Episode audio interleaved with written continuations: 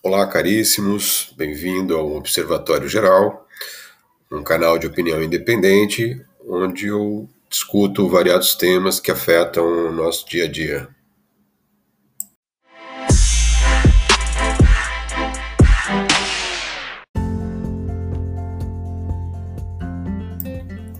O tema de hoje, embora tenha componentes políticos, diz mais respeito à retomada da economia.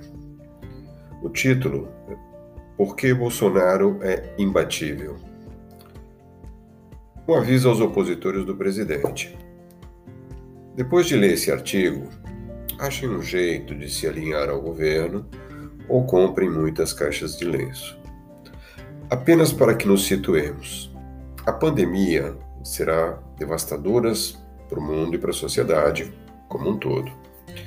No Brasil, estimávamos que o PIB só se recuperará do prejuízo a partir de 2022. Me refiro à recuperação da perda deste ano, estimada em torno de 4 a 5%, e do crescimento para 2021, estimado em 3,5%. Assim como a previsão de crescimento de 5,5% em 22, a nossa economia em 22 estaria novamente no azul, recuperando a perda de 2020. E ainda há uma estimativa de crescimento para 2023 da ordem de 6%. Claro que isso é um bom chute dos especialistas, mas sou otimista. Como expliquei no meu artigo sobre a recuperação em V do Paulo Guedes, acredito que esses números podem ser melhores, o que está atrelado à sustentação de Bolsonaro e do seu governo. Assim vou explicar o porquê do meu otimismo. Vou partir de uma visão um pouco mais abrangente, sistêmica, do que de fato, ao meu ver, representa a base de sustentação de Bolsonaro, o que torna extremamente, o que o torna extremamente forte e consequentemente ao seu governo.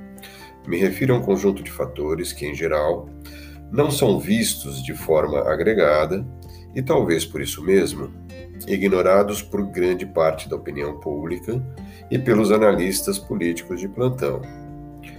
Muitos desses temas, embora comentados, e o são, sempre estão esparsos ou fragmentados, o que não dá uma visão do todo. Dito isso, pergunto: o que representa a força de Bolsonaro e do seu governo? Muitos de vocês devem ter respondido que essa força está relacionada aos quase 58 milhões de votos, dizem que foi mais, que elegeram é, em que pesem todas as articulações dos derrotados e de boa parte da mídia que se mantém intacta, inclusive aumentando. Sim, isso é verdade e é muito importante. As ações da Lava Jato, que encarar, encarnaram a corrupção do governo anterior e fizeram surgir no país uma imensa indignação popular. Sim, isso também é um fato muito relevante. A ausência ou mesmo o vácuo de bons políticos que pudessem representar uma alternativa, um contraponto importante a governos de esquerda progressista. Mais uma vez, isso é incontestável. O fato de Bolsonaro ser católico, de ser cristão, sendo que no Brasil 50% da população é católica e 31% evangélica. Portanto, acreditam em Deus, na Bíblia, na família e por aí. Mais uma vez, sem dúvida, católicos e evangélicos tendem a ser conservadores, como o próprio presidente. Mas eu quero ir um pouco além da superfície e comentar alguns pontos que acredito são,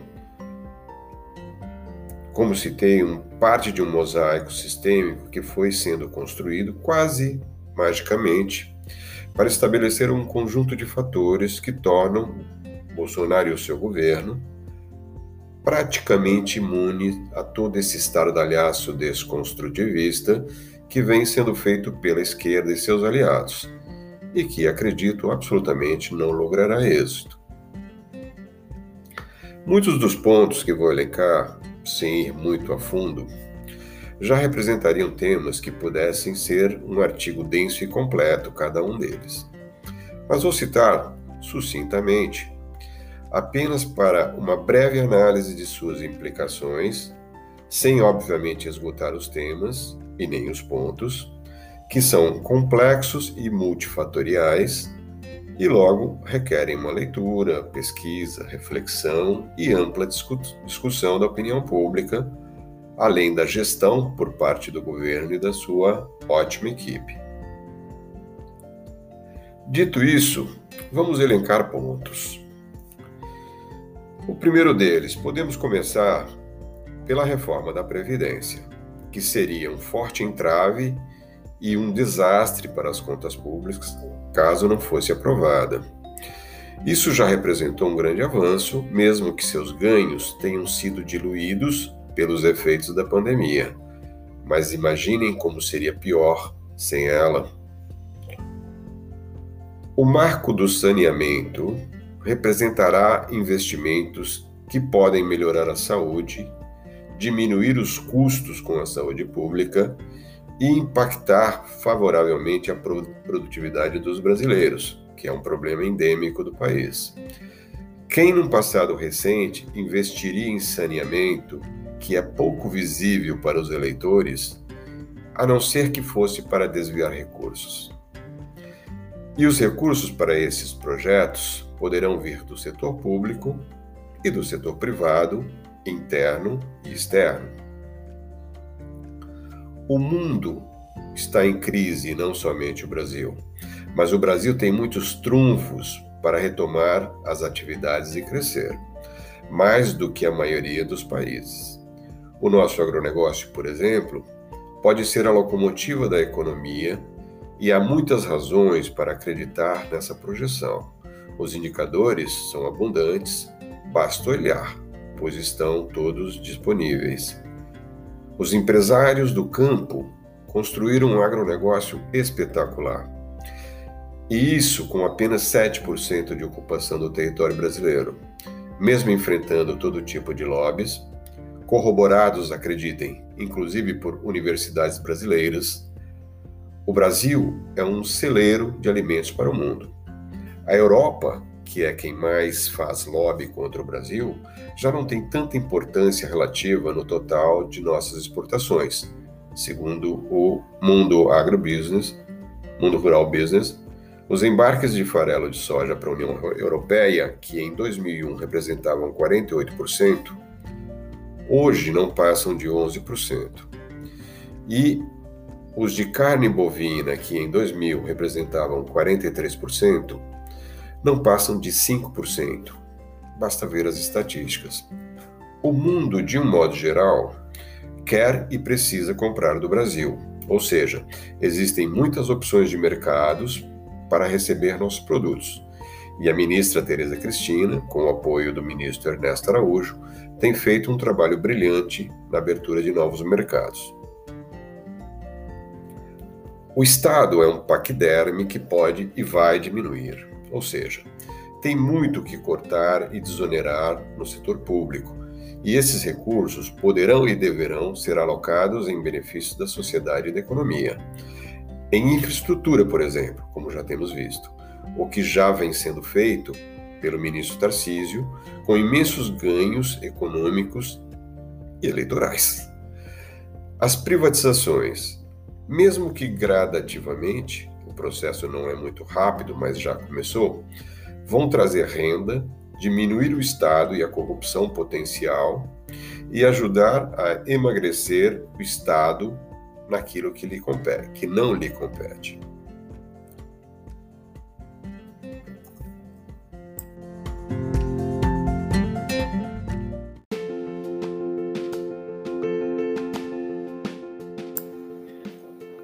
Continuando. A monetização dos bens do crime organizado. O crime organizado a cada dia compensa menos no Brasil, e o patrimônio dos criminosos tem, tem que ser e está sendo revertido em recursos para a sociedade. O momento em especial para gerir os juros e o câmbio.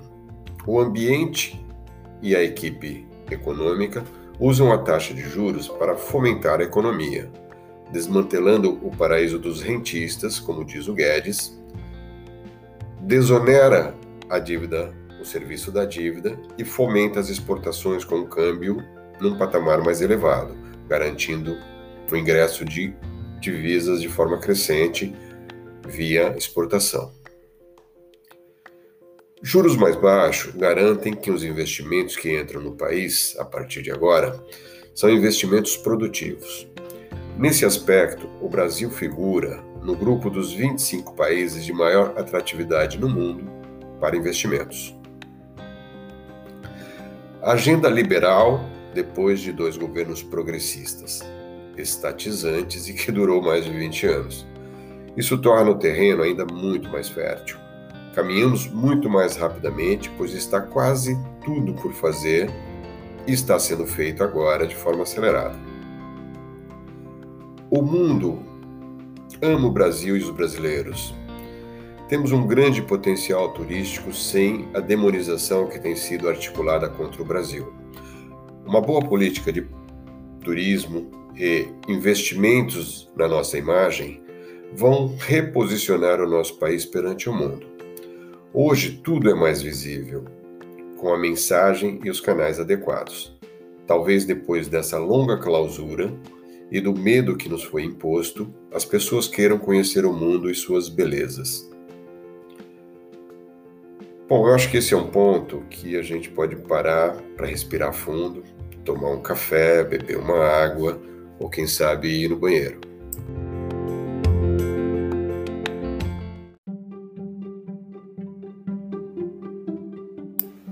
Seguindo em frente, os recursos que deixam de ser desviados. Estima-se que cerca de 200 bilhões do governo eram desviados anualmente nos governos anteriores. Imaginem que agora teremos muito mais recursos indo de fato para onde deveriam ir com base num orçamento honesto e onde essa corrupção está sendo consideravelmente diminuída. A depuração das casas políticas. Isso é algo que só se consegue pelas urnas e já começou a acontecer. E o mais importante, quem decide isso é a população, muito mais consciente e politizada do que em qualquer outra época. Bandidos e corruptos não se sustentarão facilmente.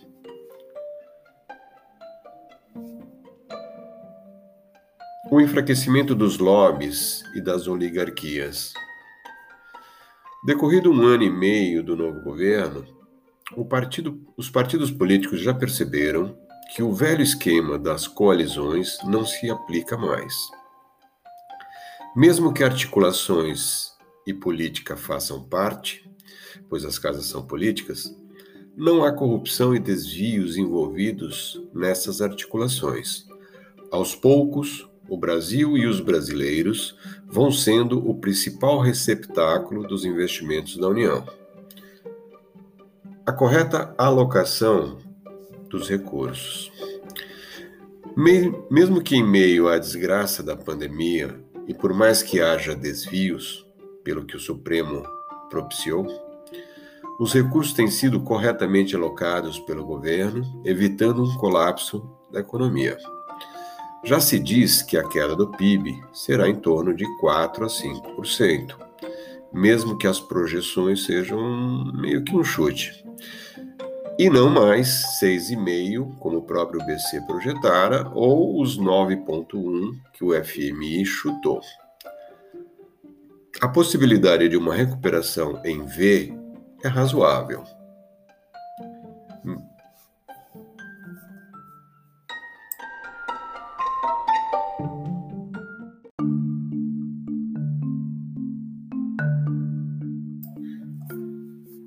Mesmo que isso dependa de vários fatores, mas esses fatores estão se alinhando de uma forma e com uma força impressionante. Bem, a essa altura você já deve estar cansado de tantos pontos, mas tem um pouco mais. Vamos seguir. A reforma administrativa e a possível discussão de um pacto federativo com a descentralização do orçamento da União e que passa a ser uma responsabilidade dos estados e municípios, nunca esteve tão próxima de ser discutida e, o que é mais importante, de ser aprovada. A reforma tributária, que você já vem acompanhando, embora ela ainda tenha desdobramentos, mas que representam sim uma simplificação dos tributos, uma diminuição a médio prazo da carga tributária e uma base de tributação menos punitiva da iniciativa privada, principalmente sobre folha de pagamento. Um dos grandes objetivos desse governo, sem dúvida, é gerar empregos e liberar a iniciativa privada. A abertura do mercado financeiro, segundo Guedes, que pode significar a desconcentração brutal de ativos que de ativos financeiros que temos no Brasil, onde quatro bancos apenas detêm 90% dos ativos, ou seja, temos um oligopólio financeiro. Isso pode trazer de fato uma concorrência sadia para o nosso mercado financeiro. Nesse aspecto, já temos diversas fintechs e muitos outros bancos podem chegar em breve o mercado brasileiro é um mercado muito atrativo. Temos a pior qualidade de ensino de todos os tempos. A educação foi aparelhada ao longo das últimas décadas, mas poderá gradativamente ser desaparelhada. O aumento da participação do Estado no Fundeb, mediante fiscalização, o que não é fácil, mas é possível, poderá inaugurar uma nova era para a educação de base e do ensino técnico, principalmente. A combinação custos, qualidade, produtividade, demanda mercados representa uma conjugação de fatores que parece meio mística. Podem estar se alinhando em favor do Brasil, mesmo num momento de tamanha aflição e perdas, inevitáveis nesse momento, Há um momento sincrônico virtuoso em curso. É um processo longo, mas já começou, rompendo a inércia de décadas e da má gestão e desvios da corrupção. A visibilidade social e a geração de emprego e renda. As estatísticas de desemprego sempre estiveram subestimadas ou irreais, pois não revelavam contingente de pessoas que desistiram de procurar emprego ou por falta de qualificação ou mesmo desilusão, na maioria das vezes. Muito bem, sabemos agora que são mais de 38 milhões de brasileiros no mercado informal. Não necessariamente desempregados, mas gente que trabalha duro para se sustentar e que está quase à margem da economia. Agora sabemos o tamanho do desafio e de quantos podem ser beneficiados dentro de um bom plano de geração de empregos e renda. Muitos desses empregos poderão ser gerados pelos próprios empregadores, hoje informais, uma vez que estimulados a se formalizar com menos burocracia e impostos. É mesmo uma questão de pesar prós e contra para essa formalização desse grande contingente. O Brasil é um país de empreendedores, com uma população das mais empreendedoras do mundo. A taxa de empreendedorismo no Brasil é de 38% da população entre 18 e 64 anos. Estamos falando de 52 milhões de pessoas. As redes utilizadas positivamente. Não é possível mais que os corruptos e inescrupulosos mantenham seu poder manipulativo da população. embora seja preciso desenvolver uma estratégia para garantir isso. As redes sociais, mesmo sob ameaças por processos de criminalização inconstitucional, não vão se calar jamais. Como disse a ministra Carmen Lúcia, mesmo que num outro contexto, o cala-boca já morreu.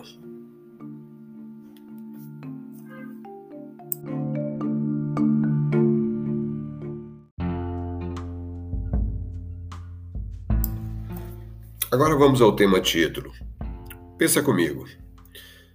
Mesmo que podendo atrapalhar, atrapalhar bastante, que poder tem a oposição para mudar o conjunto de fatores e elementos postos, postos à mesa? Como diz a música de John Lennon, você pode pensar que eu sou um sonhador, mas não sou o único. E para fechar, uma última pergunta. Você sabe qual a diferença entre o otimista e o pessimista? Nenhuma. Apenas o fato de que o pessimista sofre duas vezes. E já que citei Lennon, vai aí uma outra frase dele. A vida é tudo aquilo que acontece enquanto fazemos planos para o futuro. Ou seja, a história se faz no agora. É isso, amigo. Você tem aí uma semana para digerir tudo isso. Um abraço e até a próxima.